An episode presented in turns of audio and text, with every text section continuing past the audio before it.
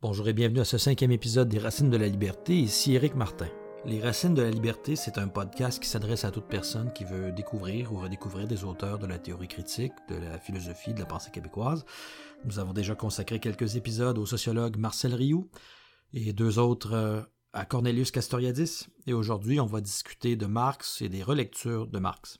Alors, il faut commencer par dire euh, que Marx, euh, c'est un être aux multiples visages. Il n'y a pas un seul Marx. Euh, il y a beaucoup de Marx différents, dépendamment de, à travers quel prisme on le lit. Et c'est un peu le problème. Hein. C'est-à-dire que Michel Henry avait dit ce qu'on a appelé le marxisme, c'est l'ensemble des contresens qui ont été faits sur Marx. autrement dit, on a dit beaucoup de choses et souvent des choses erronées sur Marx. On a l'impression de bien connaître Marx et souvent on a eu accès à lui qu'à travers des prismes déformants.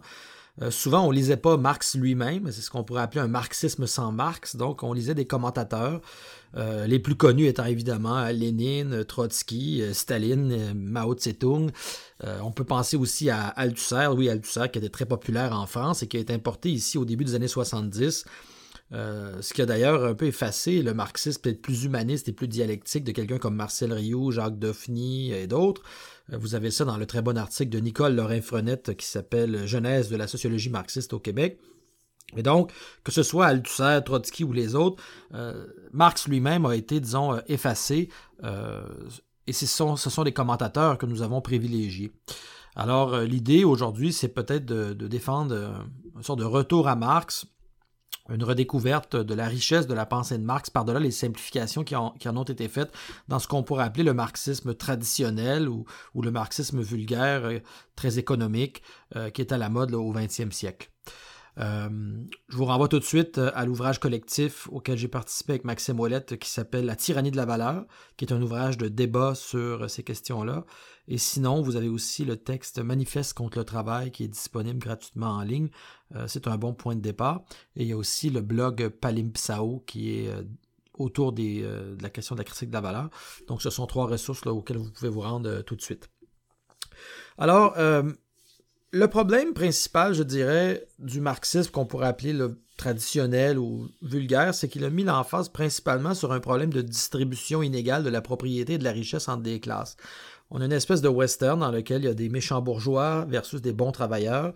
Euh, les bourgeois possèdent toute la richesse, euh, ils agissent comme des vampires qui exploitent et euh, sucent l'énergie du prolétariat. Et donc, la solution serait assez simple. Il faut se débarrasser de la bourgeoisie d'une manière ou d'une autre.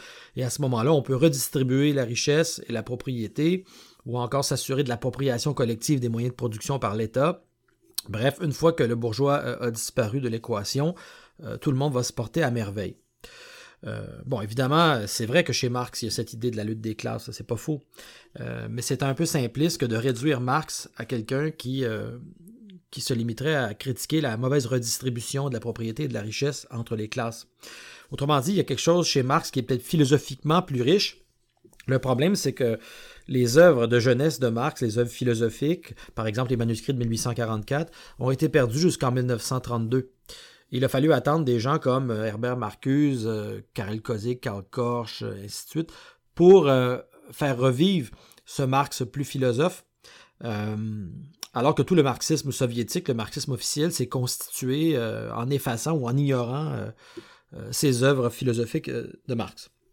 Or, quand, on y retourne, on découvre un Marx beaucoup plus subtil dans sa compréhension du fonctionnement de l'aliénation. Alors aujourd'hui, je vais parler particulièrement d'un courant qui m'a influencé moi-même, c'est le courant de la critique de la dissociation valeur, qu'on appelle en allemand la Wertabspaltungskritik un courant qui, euh, notamment à partir d'une relecture des Grundrisse, qui sont les euh, cahiers préparatoires au capital, euh, fait revivre un Marx qui est un penseur du fétichisme de la marchandise, un penseur des médiations sociales de l'aliénation. Alors ce courant-là a des racines anciennes, c'est-à-dire qu'on peut retourner à des gens comme Isaac Rubin, André Gorz, Jean-Marie Vincent, mais les auteurs dont je vais parler plus précisément aujourd'hui, c'est des auteurs qui ont été en Allemagne, euh, autour de la revue Crisis, la revue Exit, donc principalement Robert Kurz, euh, Anselm Yapp, Ernst Lohoff, Norbert Trenkle et aussi Roswitha Scholz. Et on peut également y associer de manière un peu satellite, mais quand même, euh, l'américain Moïse Postone avec son ouvrage Temps, travail et domination sociale. Bon. Alors, pour comprendre euh, qu'est-ce qui différencie finalement le marxisme euh, de la critique de la valeur versus euh, le marxisme traditionnel, il faut introduire quelques concepts. Bon, D'abord, Marx, suivant Hegel, c'est pas un penseur individualiste, mais un penseur, disons, holiste ou plutôt dialecticien qui conçoit la société comme un tout, ce qu'on va appeler une totalité. Et là-dessus, vous pouvez aller consulter l'excellent livre de Martin Jay qui s'appelle Marxism and Totality. Donc, d'abord, la société est une totalité. Les individus qui sont dans cette société n'ont pas des rapports immédiats les uns avec les autres. Ces rapports-là sont toujours médiatisés par ce qu'on appelle des médiations. Donc, il y a quelque chose qui se place entre les individus et qui va euh, organiser leur rapport, un prisme, si vous voulez. Euh, bon, médiation, un exemple qu'on pourrait donner de ça, c'est la médiation du langage. Hein. Présentement, je suis en train de vous parler, on a l'impression que juste vous et moi, mais euh, il y a la médiation du langage, qui est un tiers terme sans lequel on ne pourrait pas du tout entrer en contact euh, de, sujet à sujet. Donc, il n'y a pas de contact intersubjectif possible sans l'intervention de la médiation du langage et plus largement de toute une structure symbolique, culturelle, euh, qui engage donc toute une série de, différenciations et de, codifications. on pourrait appeler ça un univers symbolique, social, historique, que nous partageons, et comme ça, c'est des référents partagés, un certain vocabulaire, etc. Bon. Euh, et on pourrait ajouter aussi qu'il y a d'autres médiations, euh, des médiations qui sont euh, idéologiques, il y a des médiations qui sont aussi politiques, il y a des médiations qui sont institutionnelles, il y a la médiation même de la technique, puisque j'utilise un micro présentement pour vous parler. Bon, mais il y a toute une série d'intermédiaires qui régissent la relation entre les sujets, mais aussi entre les sujets et le monde objectif. Tous ces rapports-là sont médiatisés. Bon. Alors, si on comprend ce que c'est qu'une totalité, on comprend que les individus qui habitent dans une totalité euh, leur vie est organisée par certains types de médiation, soit euh, symboliques ou euh, politiques. on va se demander donc quelles sont les formes de médiation qui sont spécifiques à la forme sociale historique, à la forme de société capitaliste. Qu'est-ce qui différencie cette totalité-là, par exemple, du Moyen Âge, qui était une autre manière d'organiser les totalités sociétales? Or, Marx nous dit et c'est dommage parce qu'Althusser disait justement à ses disciples qu'il fallait pas lire le chapitre 1 du Capital parce que Marx était trop hegelien, trop idéaliste, encore trop philosophe. Donc il disait faut pas lire ce chapitre-là. Alors c'est là qu'est développée au contraire une chose très importante, la question du fétichisme de la marchandise. C'est-à-dire que Marx nous explique que dans la société capitaliste, la totalité capitaliste, les médiations fonctionnent de manière fétichiste. On pourrait dire aussi de manière réifiée ou de manière chosifiée. Qu'est-ce que ça veut dire? Ben, vous avez des gens qui travaillent dans une. qui vivent dans une communauté euh, et qui devraient pouvoir consciemment utiliser euh, leurs énergies vitales pour euh, produire une activité qui permettrait de produire des, objets ou des, choses qui pourraient par la suite satisfaire les besoins concrets des gens. Or, ceci est rendu impossible par un mécanisme qu'on appelle l'aliénation, qui rend les gens étrangers à eux-mêmes, aussi bien à, leur propre personnalité, leur propre activité, à l'objet qu'ils produisent dont ils sont dessaisis, à autrui, à la nature, à la société. Donc, ils sont aliénés sous toutes les coutures, on pourrait dire, dans tous leurs rapports, sont organisés par des médiations aliénantes euh, qui les dépossèdent de la capacité d'organiser consciemment leur vie. Alors, dans ces euh, formes de médiation-là, on peut dire donc qu'il y a le travail, et on en parlera un petit peu tantôt, c'est une, une conception bien spécifique, qu'est-ce que c'est le travail dans le capitalisme. Donc, le travail, la valeur, la marchandise et l'argent sont des exemples de médiation ou catégories qui organisent la pratique sociale, de prisme si vous voulez. Et donc, la critique ne doit pas seulement s'attarder à attaquer les méchants bourgeois, mais doit plutôt essayer de comprendre comment fonctionnent ces médiations sociales et euh, comment nous pouvons les remplacer par euh, des médiations sociales moins ruineuses, comme le dit Anselme Yap. Alors, pourquoi parler de fétichisme? Ben, euh, le terme de fétichisme, on le sait, hein, ça renvoie au fait de prêter à un objet euh, des propriétés qu'il n'a pas. Hein, par exemple, un fétiche religieux, par exemple, un, je sais pas moi, un talisman ou un totem, on, va prendre un objet euh, qui peut être un morceau de bois ou un caillou et on va dire c'est un talisman, on va lui prêter des pouvoirs que cet objet n'a absolument pas, on va projeter sur lui hein, euh, un rapport fétichiste. Le fétichisme, c'est cette capacité de prêter à un objet un pouvoir ou une aura, on pourrait dire magique. Bon. Alors, dans le capitalisme, euh, qu'est-ce qui exerce ce rôle magique? Euh, c'est la marchandise.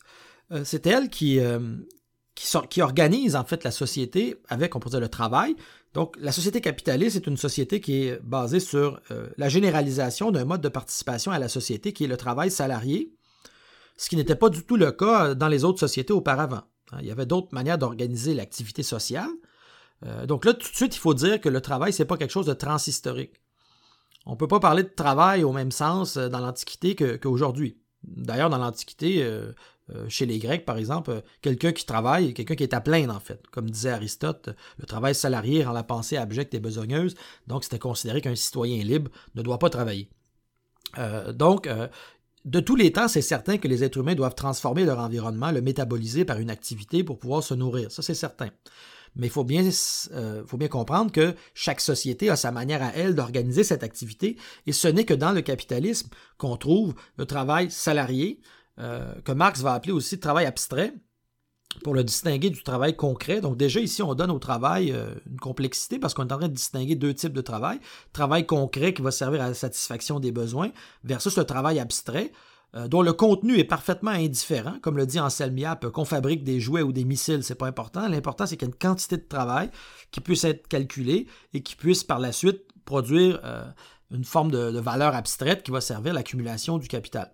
Et donc, qu'il y ait un temps de travail qui puisse être converti en valeur abstraite. Et la société capitaliste, ce qui la rend spéciale, c'est que c'est la première société de l'histoire à organiser cette généralisation du travail abstrait et à soumettre la majeure partie de la population à cette forme de médiation dans le but de produire des marchandises. Et quand Marx parle de fétichisme de la marchandise, c'est que normalement, nous sommes des personnes, c'est nous qui devrions être les sujets autonomes de la décision politique. Or, nous sommes de plus en plus traités comme des choses dans le travail abstrait, comme des esclaves. Et les choses que nous produisons, elles, sont de plus en plus curieusement traitées comme des personnes. Hein, les marchandises deviennent personnifiées, alors que les gens, eux, sont chosifiés. Et donc, c'est le monde à l'envers, c'est un monde inversé. Et donc, on prête de plus en plus aux marchandises euh, différentes propriétés, hein, comme celle d'avoir une valeur, euh, comme celle de nous dicter la marche à suivre. Hein. c'est à cause des marchandises et de la danse des marchandises que nous devons faire ceci ou ça. On doit s'adapter euh, au marché international. On doit... Donc, les marchandises semblent de plus en plus décidées comme si elles étaient des personnes, et nous, nous sommes de plus en plus soumis, gouvernés à ce que Roswitha Scholz appelle un rapport aveugle entre des choses mortes. Je parle ici à partir d'un texte de Roswitha Scholz qui s'appelle Remarques sur les notions de valeur et de dissociation valeur pour euh, ceux et celles qui voudraient aller directement à la source de ce que je raconte présentement. Donc, les individus sont aliénés parce qu'ils sont soumis au règne du travail abstrait dans le but de produire de la valeur abstraite, de l'argent, euh, à cause du fétichisme de la marchandise. Et donc, on voit que ce n'est pas seulement un problème matériel. Parce que bien sûr, il y a des questions matérielles là-dedans, comment est-ce qu'on organise la production, etc. Mais il y, a, un problème qui relève proprement de la, une dimension idéale, euh, c'est-à-dire qu'il y a une dimension symbolique à l'œuvre, il y a une dimension de représentation à l'œuvre. C'est parce que certaines formes de médiation qui existent, euh, qui produisent donc certains types de conscience et de rapport au monde objectif, qu'on peut parler donc d'aliénation. Donc c'est un dialectique, on pourrait dire, entre une dimension matérielle puis une dimension euh, idéale. Et donc la critique doit porter non seulement sur des problèmes matériels ou sur des questions de distribution et de propriété, elle doit aller plus loin et elle doit se demander euh, quelles sont les formes de médiation qui organisent un type spécifique de travail qui est propre au capitalisme et comment peut-on le dépasser? C'est pour ça que le manifeste du travail euh, contre le travail s'appelle Manifeste contre le travail Évidemment, il ne s'agit pas de dire qu'on va soudainement s'acheter une chaise longue, prendre un pina colada et ne, plus rien faire. Il va, falloir toujours continuer à produire, ça c'est certain. Mais quand on dit contre le travail, c'est au sens de faire la critique du travail en tant que travail abstrait, travail aliéné, euh, propre à la forme de société capitaliste. Et donc, on ne peut pas seulement dire, il y a des bons travailleurs d'un côté, le travail c'est bon, et les méchants c'est les exploiteurs, c'est les capitalistes. Le travail lui-même pose problème les travailleurs eux-mêmes doivent être libérés du travail, ou en tout cas de la forme euh, spécifique de travail aliéné abstrait qui est propre au capitalisme. Et donc, euh, il y a une critique du travail qui doit être faite, et pas seulement une critique de l'exploitation. C'est un peu trop facile de dire, bon, les méchants, c'est les bourgeois, c'est eux le problème, et de ne pas voir que dans le travail lui-même, on a affaire à un travail aliéné qui est organisé par des médiations euh, fétichistes. C'est pour ça que, par exemple, en URSS, même si on avait aboli la propriété privée, même si on avait aboli le marché, euh, même s'il n'y avait plus de bourgeois, ben, il restait quand même un travail productiviste euh, associé à un processus de valorisation, un travail abstrait, euh, une volonté d'accumulation. Simplement, c'était dirigé par une bureaucratie, comme le disait Castoriadis. Vous retournerez aux épisodes sur Castoriadis là-dessus. Et donc, on ne peut pas seulement s'attarder à libérer les travailleurs des méchants patrons. Pour le groupe Crisis, pour la critique de la valeur, il faut libérer les êtres humains du travail abstrait du travail salarié, c'est ce qu'ils appellent donc abolir le travail. Malheureusement, on voit que la gauche euh, syndicale, par exemple, ou la gauche social-démocrate ou keynésienne ne fait pas cela. Hein, la gauche syndicale, la gauche keynésienne accepte l'existence du travail salarié, du travail aliéné, du travail abstrait. Elle se limite à vouloir, je dirais, euh, euh, réduire les inégalités ou donner des meilleures conditions de travail, mais tout en acceptant le cadre général d'une production fondée sur le travail salarié le travail abstrait. Donc, euh, on pourrait parler ici, dans ce cas-là, d'une forme d'anticapitalisme tronqué, c'est-à-dire des formes de critique capitaliste qui, oui, vont attaquer certains aspects de la production, mais ne vont pas aller attaquer le noyau, c'est-à-dire le travail abstrait, la forme marchandise, l'argent, la valeur abstraite. Et c'est ce que je dirais la critique de la valeur amène comme contribution particulière versus le marxisme traditionnel. Donc ici, ce qui est important de retenir, c'est que le marxisme traditionnel se limitait à une critique de la distribution et de la propriété, du rapport entre les classes, alors que là, on, redécouvre un Marx penseur de la médiation sociale, penseur de la totalité, penseur du fétichisme, critique du travail abstrait, critique de la valeur abstraite. Euh, ça donne à la, critique une profondeur beaucoup plus intéressante parce qu'elle s'attaque aux catégories euh, ou aux formes de médiation qui organisent la pratique sociale et pas seulement à des rapports de pouvoir subjectifs, entre, des rapports de force entre des groupes. Et c'est beaucoup plus fidèle à ce que Marx a développé que les simplifications qui ont été véhiculées par la suite. Bon, il y a quand même un, point important qu'il faut euh, nuancer ici. Au départ, les gens qui travaillaient sur la théorie critique de la valeur considéraient ces catégories de travail abstrait, valeur, comme des catégories sexuellement neutres. Euh, donc ne s'intéressait pas au rapport de genre, ne s'intéressait pas non plus à l'articulation entre la valeur et le racisme. C'est pour ça qu'à partir des années 1990, Roswitha Scholz a développé dans la revue Crisis, ensuite dans la revue Exit, puis maintenant même dans des ouvrages qui commencent à être traduits en français par les éditions Crise et Critique, une conception du capitalisme comme un système fondamentalement basé sur un rapport social asymétrique entre les genres. Elle définit donc le capitalisme comme une forme sociale déterminée par ce qu'elle appelle une scission ou distinction sexuelle entre le masculin et le féminin, d'où le nouveau nom de la théorie qui n'est plus seulement donc théorie critique de la valeur, mais critique de la dissociation valeur. il y a là-dessus un dossier euh, genre et domination sur le site de Palimpsao, puis également un livre aux éditions M qui s'attarde plus particulièrement à ces, euh, à ces dimensions-là. C'est quelque chose que les féministes relèvent depuis longtemps. Le système de la production marchande invisibilise les tâches domestiques ou le soin des malades ou encore le soin des personnes plus faibles, ce qu'on appelle aussi les tâches relatives au care, euh, des tâches qui sont traditionnellement dévolues aux femmes. Ces tâches-là sont essentielles pour que le capitalisme continue à fonctionner, euh, mais en même temps, elles sont discréditées, elles sont invisibilisées.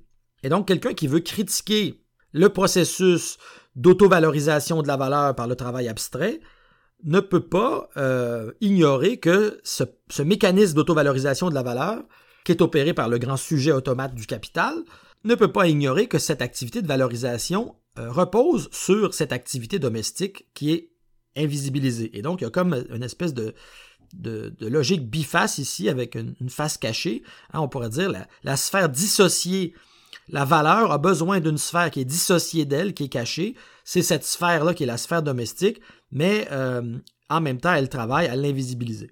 Et donc, la société est traversée par une scission ou une contradiction. D'un côté, les activités qu'on considère valables parce qu'elles produisent de la valeur et qu'on valorise, donc par exemple le travail euh, à l'usine ou le travail dans un bureau, et de l'autre côté, des activités traditionnellement féminines qui sont la face cachée du travail abstrait et qu'on ne reconnaît pas, euh, alors que bien sûr la valorisation serait impossible sans ces activités. D'après Roswitha Scholz, le féminisme traditionnel et même certaines formes de féminisme marxiste sont restés emprisonnés dans une conception marxiste orthodoxe, marxiste traditionnelle, et également d'une conception transhistorique du travail. C'est-à-dire qu'on va parler du travail comme si c'était quelque chose qui existait de tout temps, et donc euh, que le travail serait une catégorie finalement euh, avec une définition univoque. Alors que chez Marx, la catégorie de travail est une catégorie duelle, c'est-à-dire qu'il y a le travail abstrait capitaliste, puis il y a le travail concret. Et donc, selon Schultz, c'est comme si le féminisme avait hérité de problèmes qui étaient propres au marxisme euh, vulgaire ou traditionnel. Et le rôle de la théorie euh, de la dissociation valeur, c'est d'abord de retrouver chez Marx la profondeur de la critique du travail abstrait et par la suite d'utiliser ces outils pour nourrir une critique féministe et donc, euh, je dirais, corriger finalement les approches féministes qui ont été tributaires d'un marxisme tronqué ou problématique. Bon, maintenant, si on explore davantage euh, cette question de la dissociation, Dans les activités qui sont invisibilisées par la dissociation, on peut nommer, suivant Scholz, euh, l'affection, l'assistance, les soins qui sont apportés aux personnes faibles et malades, euh, même l'érotisme, la sexualité, l'amour, tous les sentiments ou attitudes qui sont contraires à la rationalité économique, comme la compassion. Euh, tout ça est renvoyé dans la sphère dissociée. Mais pire encore, le capitalisme patriarcal va projeter sur la femme des caractéristiques euh, stéréotypées en disant qu'elle est soi-disant donc euh, émotive, euh, la sensualité, une certaine faiblesse de caractère ou même on va aller jusqu'à parler de faiblesse intellectuelle, alors que le sujet masculin, lui, va être présenté à l'inverse comme toujours éclairé, socialement déterminant, capable de s'imposer dans la concurrence, fort intellectuellement, fort de caractère, bref, le stéréotype de l'ouvrier d'usine toujours sûr de lui, euh, et qui ne perd jamais la maîtrise de lui-même. Donc la dissociation va structurer de manière socio-psychologique et culturelle symbolique les représentations que nous avons des subjectivités. Le sujet de la production, c'est celui qui est capable de se discipliner, euh, de se contraindre, de réprimer ses sentiments pour aller accomplir un acte de production qui produit de la valeur. Et il se pense d'ailleurs comme un sujet délié de toute objectivité sociale, comme un sujet sans objet, comme un sujet sans communauté, alors que tous les autres qui sont rejetés de la sphère de la valorisation historiquement, comme les femmes, les enfants, euh, mais aussi par exemple les populations non occidentales, dites exotiques, etc., ben, on va projeter sur eux euh, des, qualités liées à la faiblesse ou à l'irrationalité. Et cette même dichotomie ou dissociation ne concerne pas seulement des rôles sexuels euh, dominants-dominés, mais va aussi concerner la division de la société en sphère privée et sphère publique. Hein, on va associer la sphère privée à la femme, la sphère publique à l'homme la critique de Scholz dépasse ce qu'elle appelle une conception androcentrique de la valeur telle qu'elle a pu exister au début du courant de la critique de la valeur, avant qu'elle prenne le virage de la, théorie de la dissociation valeur. Il ne s'agit pas, comme on peut l'entendre parfois, de défendre la valeur d'usage, qui va être associée parfois à la féminité, contre la valeur d'échange, qui, elle, serait masculine. Au contraire, la valeur d'usage est elle-même quelque chose qui découle de la valeur d'échange liée à la forme marchandise.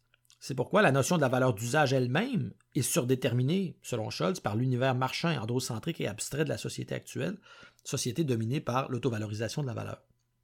Autrement dit, le dissocié associé au féminin n'est que l'autre versant de la forme marchandise. En fait, on peut expliquer la dissociation valeur par une opération que la logique de marchandise va faire, en expulsant hors d'elle-même le soi-disant illogisme ou la soi-disant irrationalité de la sensibilité, par exemple bien sûr, cette sensibilité-là n'est pas naturellement portée par les sujets sur lesquels on la projette. C'est pas naturellement que les femmes ou les enfants ou euh, des personnes racisées seraient plus sensibles euh, que les sujets producteurs masculins, etc. C'est une construction historique qui a construit ce stéréotype et cette projection. C'est pas quelque chose d'essentiel, autrement dit, comme le voudrait une approche essentialiste, que, la sensibilité appartiendrait à telle catégorie de personnes, par exemple aux femmes. Et donc, on crée cet espace du dissocié dans lequel on projette toutes ces soi-disant qualités et aussi toute une série de tâches dont on dirait qu'elles sont l'apanage de ceux qui appartiennent à la sphère dissociée. Souvent, le réflexe, c'est de dire, ben, au fond, il y a un espace ici qui est mieux, puis de l'autre côté, il y a la violence de la production. Mais pour Schultz, c'est une erreur parce que c'est un sous-produit d'une union négative entre le dissocié et la forme marchandise auquel nous assistons, et donc, cette sphère-là est elle aussi le lieu d'une existence qui est bornée, aliénée, en étant simplement le reflet inversé du travail abstrait. Donc, on ne peut pas dire bah, c'est le bonheur dans la sphère privée et euh, à l'extérieur, euh, c'est l'aliénation. Hein, c'est deux sphères aliénées, mais qui sont finalement euh, comme les deux faces d'une pièce, mais l'aliénation est, est transversale dans les deux. Alors, les rapports entre les sexes doivent être analysés du point de vue de la critique de la dissociation valeur, dans le contexte du patriarcat producteur de marchandises, c'est-à-dire que si on veut comprendre les rapports de sexe ou de genre, comme on dit aujourd'hui, il faut les comprendre comme des expressions de la dissociation valeur.